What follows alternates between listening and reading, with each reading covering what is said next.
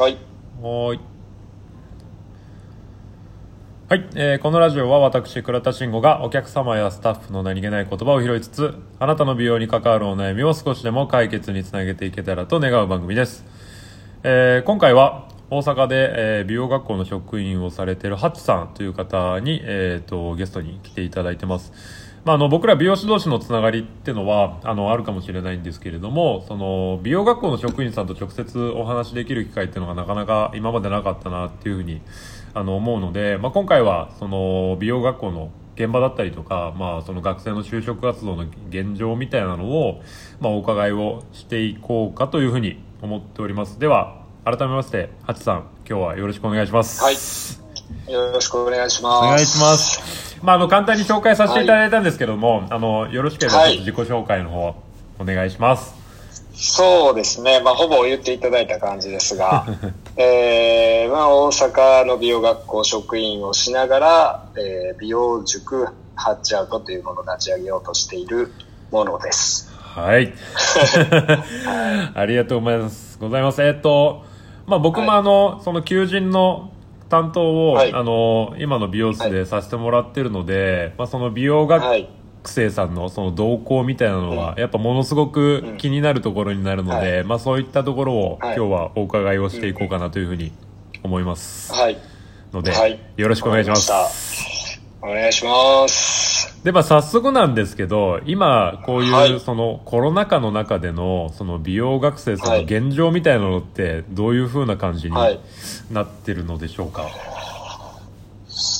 そうですね。あの、前に僕多分一回ツイートしたこともあると思うんですけど、え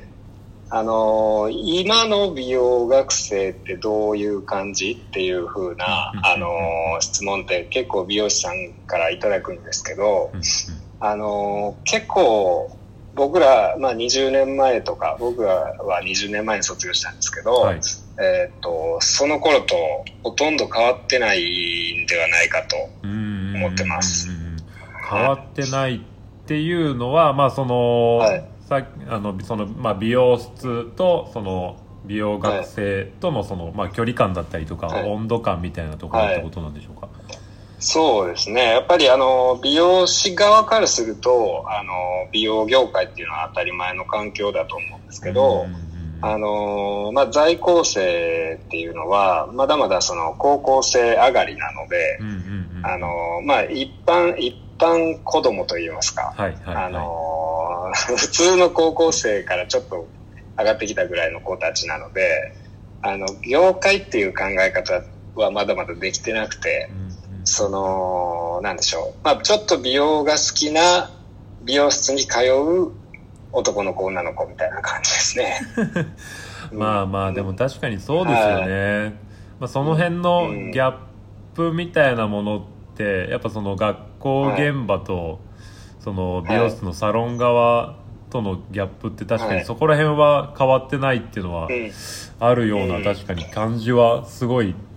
してるというかまあここが改善されてるなっていうふうに思ったことは確かに今までないなっていうふうにはうん。僕もそうなんですよ。確かにあの、はいまあ、SNS が出てきたことで、あの、情報はたくさんあるんですけど、うんあの、まだまだ在校生なんか見てると、あの、お客さん目線でスタイル写真を見てたりとかするんですね。うんうん。うん、なので、その自分が、あ、この髪型可愛いなと思った、まあ、インスタのアカウントとかスタイルっていうのを見て、まあ、これにしたいなっていう感じまでなんですよ。なので、これを作りたいなまで消化できてないというのは肌感で感じますね。うーん。まあ、はい。確かにそういった、まあ、知識だったりとか技術のはい。部分っていうのをこう学校の中でそこまで教えるっていうのはやっぱ2年間ではなかなか難しいところでは実際ありますよね。そうですね。まあ、あの、結構、まあ、自分の学校のことしか、まあ、正直わからないんですけど、あの、まあ、取り入れようとしてるはいるんです。あの、サロンさんのスタイルだったり、考え方だったりっていうのは。ただ、あの、どうしても単位数っていうところで、あの、切り崩せない部分っていうのがあるので、やっぱりちょっとふわっと教えて終わりっていう感じだったりとか、まあ、あの、放課後とかの特別レッスンみたいな形で、あの、興味のある子に提供するっていうぐらいの感じなので、うん、その全体までに浸透するまではいかないのかなとは思います。まあ、そうなってくるとやっぱりこう、ね、その学生の子たちの熱量の差ですでにそこである程度の差がついてしまうっていうのも今の体制だと現状としてはある感じになってしまうわけですよね。はい、そうですね、そうですね。単純にそのやっぱまあ興味があるなしっていうので、ちょっとズレはどうしても出てきてしまうっていうことですよね。うん、そうですね。やっぱり、なんでしょう、意識高い子っていうのは、まあ自分がそこに向かっていくんだっていう、結構その、昔から努力家だったりとか、あの、目標を定めてそれにコツコツいくっていうことが自然とできる子たちだと思うんですけど、まあ、そうじゃない子の方がやっぱり多くて、そういう子たちって、どうしても現場に行って体験しないと、あの、わかんないと思うんですね。うん。うん、っていうのは思いますね。なるほど。一緒に、あの、接している中で。はい。そうなってくると、どどうでしょう、その理想としては現状、その学校教育自体っていうもの自体、うん、なんかどどういうふうになっていくのが一番理想的なんでしょうかね？うんそうですね。やっぱりあの美容師さんをどんどん学校に入れるっていうのは、いいと思います。うん、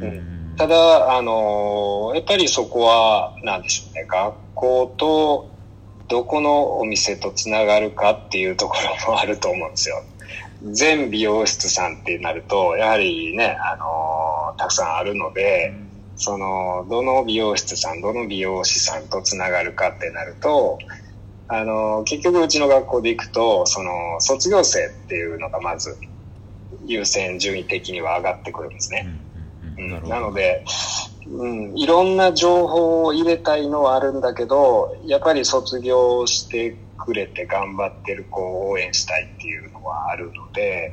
うん、ある程度のやっぱり限定的なことなのかなとは思います。うん、なるほど、なるほど。そういった部分で言うと、はい、まあ、今の学生の子たちの、はい、まあ、なんていうのかな、うん、その興興味のあるもの自体っていうのは多分その、うん、職員をされててへ変化みたいなのがあるような感じはするのかなとは思うんですけれども、その辺ってど,、うどうなんでしょう？今学生さんってどういったところに興味が、そうですね。あの、まあ、2年間の中で、あの、ある程度移り変わりはあるようには見えるんですけど、えー、まあ、1年時、2年間のうち1年時で圧倒的に多いのはやっぱりヘアメイクをしたいっていう子は多いですね。確かに、よく聞きますね。やっぱり、そうなんですよ。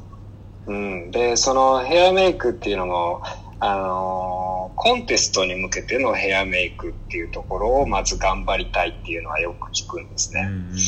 うん、ただ、やはり、あのー、ね、倉田さんもお分かりだと思うんですけど、現場でヘアメイクってなると、やっぱり自社の宣伝だったりとか、その、お客さんに向けてっていう形になってくると思うんですよ。うん、なんでその、そのギャップですね。自分を表現したいっていう学生の気持ちと、で、美容師になってからのヘアメイクは今度お客さんを呼びたいっていう真逆の方向性になるっていうのをなかなか伝えるのが難しいっていうのが現状でありますね。そうですよね。確かにその、はい、向かうべきベクトルというか目的地がやっぱ違うと、はい、最終的にまあ、はい、できるスタイルだったりとか、ね、も持っていく形が多分変わってくると思うので、そこのやっぱズレっていうのは、埋めていかないといけないかなっていうふうには、そうですね。だからちょ、ちょっと、なんて言うんでしょう、横に置いといてみたいなことができる、できればいいんですけど、はい、やっぱりその、まず自分の作品を作りたいっていう思いで、あの、まずはじめ一年時なんかは特に思ってるみたいなんで、そこからその就職とかで、まあ、作品使えるかなっていう風にはなっていくんですけど、やっぱり美容師さん側からするとそれはやはり力不足であったりとか、っていうのはありますね。なるほどなるほど。まあ、そういったところを踏まえてだと思うんですけれども、まあ、はい。その美容学生から、えーサロンワークをする、まあ、美容師になってきた子たちに対しての,、まあ、そのうん。初期教育の部分とかっていうのってポイントってどういうところが大事かなっていうのはあるん。でしょうか、初初期ポイントですか？はいまあその新新卒生で入ってきた時の初期教育みたいなところ、うんうんああ、はははは。そうですね。取り、まずやっぱり寄り添うっていうところなのかなとは思います。うんうんうん、まずその、自分がここにいてもいいのかなっていうところが、あの、一番、まず、うん、大事な部分かなと思ってて、その、自分の居場所が欲しうん。い、承認欲求に近いような感じだと思うんですけど、あの、お店に入った時に、あ、ここにいてもいいんだ、楽しくできそうだっていうところが、まず、ファーストステップかなとはうん。思いますね。うんなるほどうん。なるほど、はい。まあそうですよね。なんかいきなりこう、はい。なんていうんですかね社会の厳しさだったりとか、美容師とはみたいなのうんそうを伝えたところで、はい。多分本人たちに響くものってほとんどないような気はしてるし、そうですね。逆にそれが、はい。わマジかみたいな感じで、じゃあもう美容師やれないなってなっちゃう子たちっていうのの方が多いような、うん。まあそれがそういったのも離職の原因になってるような気は確かにしていますね。うん。はい。まあ、技術の練習をしなきゃいけないっていうのは、あの、本人たちも気づいてますし、あの、初めの方はやっぱり、あの、エンジンフル回転な感じなんですけど、はいはいあ、ハッチさん、はい次の回行っていいですか、はい すいません。一旦次の回ちょっと行かせていただきます。